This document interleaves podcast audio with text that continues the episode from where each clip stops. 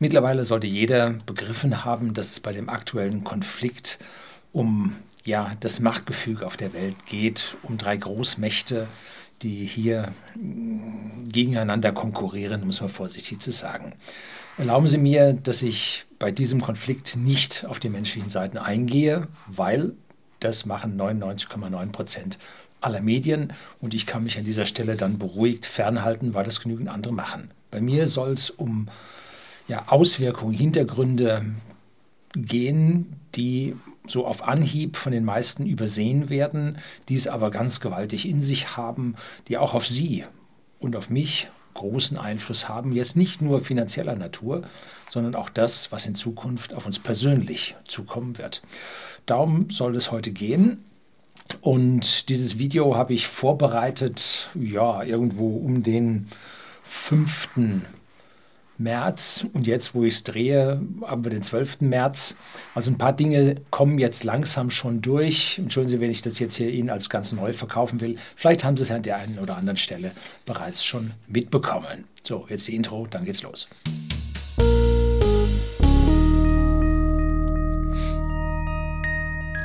Guten Abend und herzlich willkommen im Unternehmerblog, kurz Unterblog genannt. Begleiten Sie mich auf meinem Lebensweg und lernen Sie die Geheimnisse der Gesellschaft und Wirtschaft kennen, die von Politik und Medien gerne verschwiegen werden. Und heute geht es sowohl um die Luftfahrttechnik als auch um die Raumfahrttechnik und was die gerade für, äh, sagen wir vorsichtig, Herausforderungen global hat. Das ist also eine heftige Geschichte, von deren Auswirkungen wir alle noch nicht so wirklich sehen können, wo das hinführt. Kurz nach dem Ausbruch des Konfliktes haben wir mitbekommen, dass also die russische Luftfahrtindustrie mit einem Boykott belegt wurde vom Westen und alles unter großem medialen Beifall.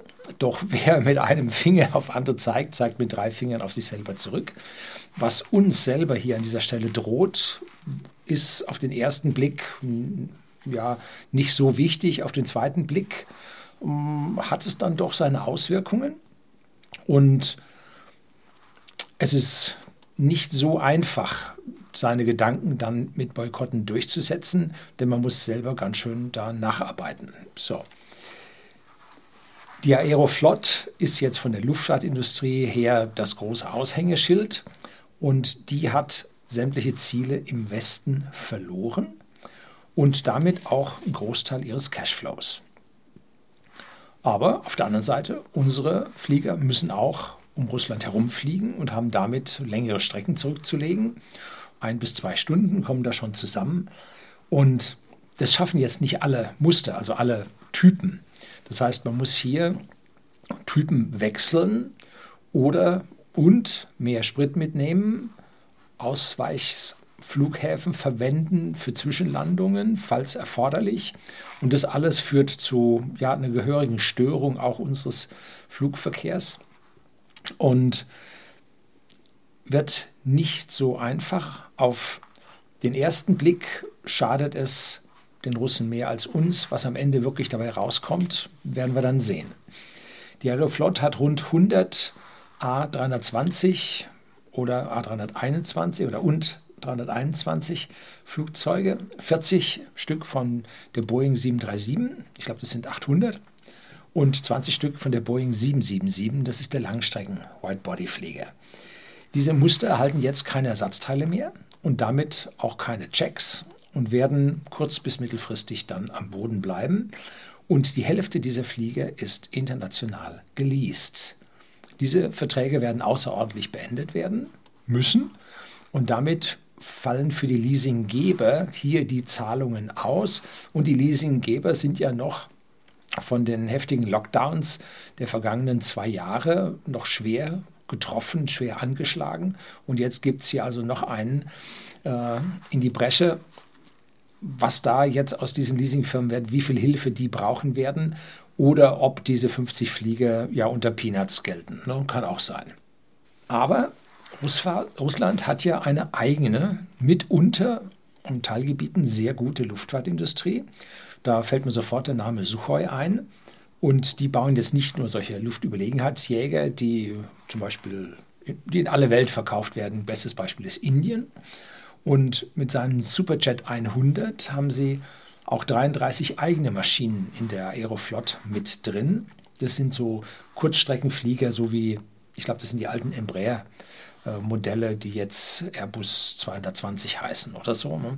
Da ungefähr konkurrieren die mit, mit 75 Sitzplätzen und 85 sind geplant, die noch dazukommen sollen. Allerdings, die Steuerung für diese Flieger stammt von Liebherr Aerospace. Das heißt, auch hier versiegt der, ja, die Lieferung. Und das EFIS-System äh, ist von Thales. Ja, auch da ist dann zu Ende. Und das Triebwerk wurde mit westlichen Staaten entwickelt, nämlich mit Safran. Der Name geht mir immer noch sehr un ungleich von der Zunge, weil das war früher Snegma. Und da gibt es wohl Lizenzfertigung in Russland, kann wohl hergestellt werden. Warum Suchoi nicht von Anfang an eigenes, eigene Elektronik in diesen Flieger eingebaut hat, äh, entzieht sich mir nie, also erschließt sich mir nicht, weil die russischen Kampfflugzeuge haben ja auch eigene elektronische Steuerung, also können tun die das. Ne? Vermutlich, weil es einfach eine leichtere äh, Zulassung bei der FAA und bei der EASA damit gibt. Ne? Also das müsste der Grund sein, warum man sich da auf eine fremde Steuerung eingelassen hat und nicht auf die eigene. Für den A320-21 hat äh, die russische Luftfahrtindustrie sich auch einen Nachfolger überlegt, und zwar die Irkut MC-21. Und die ist noch lange nicht so weit. Da fliegen die ersten sechs Prototypen, glaube ich. Und damit soll oder sollte die Airbus-Flotte tatsächlich langfristig abgelöst werden. Die Irkut sind aus der Jakolev, Jakolev äh, da hatte ich früher so kleine Modellflieger zusammengeklebt gehabt, so in meiner Jugend. Das waren russische Jagdflieger aus dem Zweiten Weltkrieg und so. Jakolev, der Name sagt mir noch was. Und diese MC-21, die fliegt jetzt entweder mit russischen oder mit Pratt Whitney Triebwerken. Also auch hier gäbe es einen Ersatz und dann sucht man, mit was für einer Elektronik die denn ausgestattet sind. Ob sie da jetzt endlich was Eigenes hätten. Ähm, und da gebe ich Ihnen in der Beschreibung unten einen Link auf airinsight.com. Und die haben also mitgeteilt, dass sie ähm, versuchen oder in der nächsten Zeit die Cockpit-Systeme, äh, also noch vor Ausbruch der Krise, äh, die Cockpit-Systeme wechseln wollen und dass da gerade US-Produkte von Collins Aerospace drin sind. Zack, also schon wieder äh, abhängig und noch lange nicht so weit. So, also damit können wir deutlich sehen, äh, die haben es gefressen. Also das war es dann. Äh, da war diese ganze Entwicklung ein bisschen sehr, sehr kurzsichtig. Und andersherum, äh, Luft- und Raumfahrttechnikfirmen bei uns haben enorm hohe Fixkosten für die Arbeitsprozesse und die Sicherheiten und, und, und, was da alles beachtet werden muss. Und diese Prozesse können sich am Ende nur rechnen, wenn hohe Stückzahlen darüber laufen, weil einfach der Großinvest äh, so teuer ist. Ne? Und jetzt dürfte, wenn diese ganzen Systeme nicht so ausliefern können, dürften sie ein gutes Stück von ihrer ja, Gewinnmarge verlieren und hier in die Verluste rutschen. Und wenn es nur um die Wartung der russischen Flotte und die Nachbestellung bei den entsprechenden Leasingfirmen ginge, ähm, wäre es schlecht fürs Geschäft. Aber das ist nicht das Schlimmste. Das Schlimmste ist, in jedem modernen Flugzeug sind zwischen drei, oder Verkehrsflugzeug sind zwischen drei bei den kleinen und sieben Tonnen bei den großen an Titan enthalten. Und, Überraschung, wir beziehen das meiste Titan aus Russland. Von den ersten Zulieferern, Luftfahrtzulieferern, hat man jetzt schon gehört, dass die händeringend nach Titan suchen, weil die nicht weiterbauen können. Also die haben dann eine Disruption ihrer Lieferkette, wie es so schön heißt, und bauen dort nicht weiter. Aber die größten Titanlieferer auf der Welt sind Australien, Südafrika und Kanada. Das heißt, dort geht was. Allerdings muss man sich ein bisschen anstrengen und nach einem Jahr wird man dann da auch schon was sehen. Aber das wird richtig kompliziert werden, richtig schwierig. Es ist aber möglich. Viel schlimmer sieht es bei uns in der Raumfahrttechnik aus. Die Ariane Space verliert ihren kompletten kommerziellen Markt. Die Ariane 5, da ist, glaube ich, jetzt der letzte Flug schon passiert, die war einfach viel zu teuer in der Herstellung. Und vor allem, weil sie A, Wegwerfrakete ist, B, äh, vertikal, also im Stehen montiert wurde. Und die Ariane 6 wird jetzt liegend montiert, äh, ist aber nach wie vor eine Wegwerfrakete. Und dann auf der anderen Seite noch hat sie viel zu viel Nutzlast. Solche riesigen Nutzlasten werden heute selten gebraucht. Ich will nicht sagen nicht gebraucht, aber selten gebraucht. Das meiste geht mit kleineren Nutzlasten. Und man hat ja die Europa braucht seinen eigenen Zugang ins All, drum leisten wir uns Ariane Space und äh, Kourou in Französisch-Guyana. Ähm, wir brauchen unseren strategischen Zugang ins. So unsere Politiker, äh, lange, lange hingetönt, aber Ariane 5 zu teuer, Ariane 6 etwas billiger, immer noch zu teuer, aber zu groß. Mit ein bisschen äh, Lobbyismus werden die jetzt wohl Galileo-Satelliten, also das europäische GPS-System, äh, starten und damit dann Milliarden bekommen, die wir bei uns halt jetzt ausgeben, obwohl wir es billiger zum Beispiel bei SpaceX haben könnten. Aber nun, hier wird gestützt, wie so immer im Staat. Um, so. Aber Ariane Space wollte ja ein Geschäft machen und kriegte das jetzt mit diesem Muster nicht hin.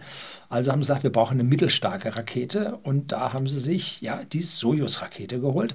Und Soyuz startet jetzt also nicht nur äh, von russischem oder ähm, was ist das andere? Oh, oh, Baikonur ist nicht, nicht in Russland ein Nachbarstaat.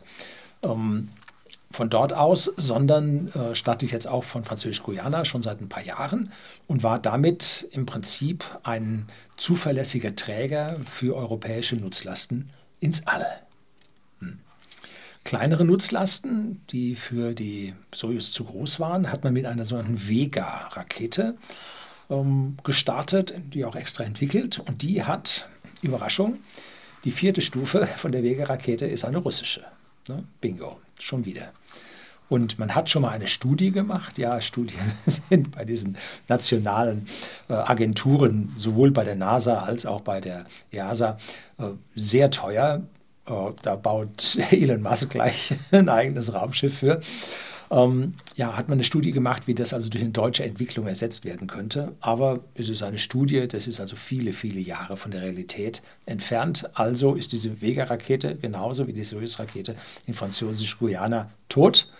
Und die Ariane 6 ist auch tot, wenn sie keine Staatsaufträge bekommt. Damit könnte man eigentlich Ariane Space jetzt zumachen. Fall für einen Konkursrichter müsste es eigentlich sein, wenn der komplette Cashflow zusammenbricht, aber der Staat wird es in irgendeiner Art und Weise stützen.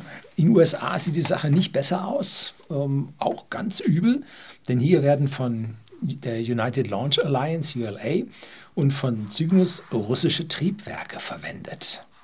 Bei der ULA, bei der Atlas V Rakete, das RD 180, das ist eines der besten RP1, also Rocket Propellant 1 Triebwerke, Wegwerftriebwerke der Welt. Also super Triebwerk, unglaublich zuverlässig, Wirkungsgrad sehr, sehr hoch, sehr dicht an der theoretischen Grenze. Und da haben die gesagt, ja, Freiheit, äh, wir können auf der ganzen Welt sourcen und jetzt sourcen wir das dort. Und Fertigung in USA wurde angedacht, äh, wurde dann aber nicht gemacht, meines Wissens. So, und dann gibt es noch die Antares-Rakete. Die fliegt die Resupply Missions für die ISS als zweiter äh, im Bunde neben SpaceX. Und die verwenden in der ersten Stufe, also in der Unterstufe der 200er-Serie, die RD-181 Triebwerke, auch russische Triebwerke, etwas weiterentwickelt. Und bei der etwas kleineren 100er-Serie kommen die russischen NK-33 Triebwerke zum Einsatz. Also Antares ist damit auch tot. Damit hat Elon Musk eine Alleinstellung mit seinen SpaceX-Raketen, bis auf ganz kleine Nebenkonkurrenten. Ne? Und ich könnte mir vorstellen, dass die Kosten für die Starts jetzt ein bisschen steigen. Hm. Nun, oder er macht es sinnig und lässt sie nicht steigen und fährt seine Recycling-Raketen volles Rohr. Er muss gucken, wo er seinen, äh, seine Preiselastizitätskurve da seinen größten Ertrag bringt.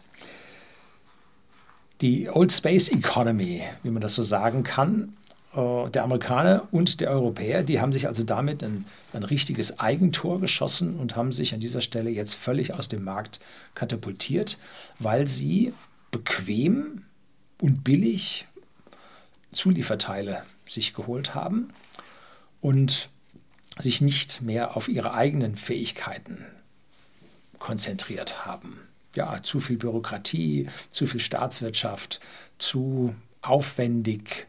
Äh, der Nachteil der gesamten westlichen Welt, die so hoch komplex und bürokratisiert ist, dass man an dieser Stelle, äh, ja, ich sag mal, einen Deckungskauf um, bei der einzigen verfügbaren Weltraumtechnologie äh, gemacht hat. Ja. Hm. So, ULA, United Launch Alliance in den USA, hat also da schon Konsequenzen gezogen und ein Drittel seiner Executives schon mal an die Luft gesetzt. Das geht in den USA auch mit den höheren Managern relativ einfach. Da tut man sich in Europa doch ein bisschen schwerer mit. Und da gibt es in den USA noch ein kleines Startup, nennt sich Firefly Aerospace.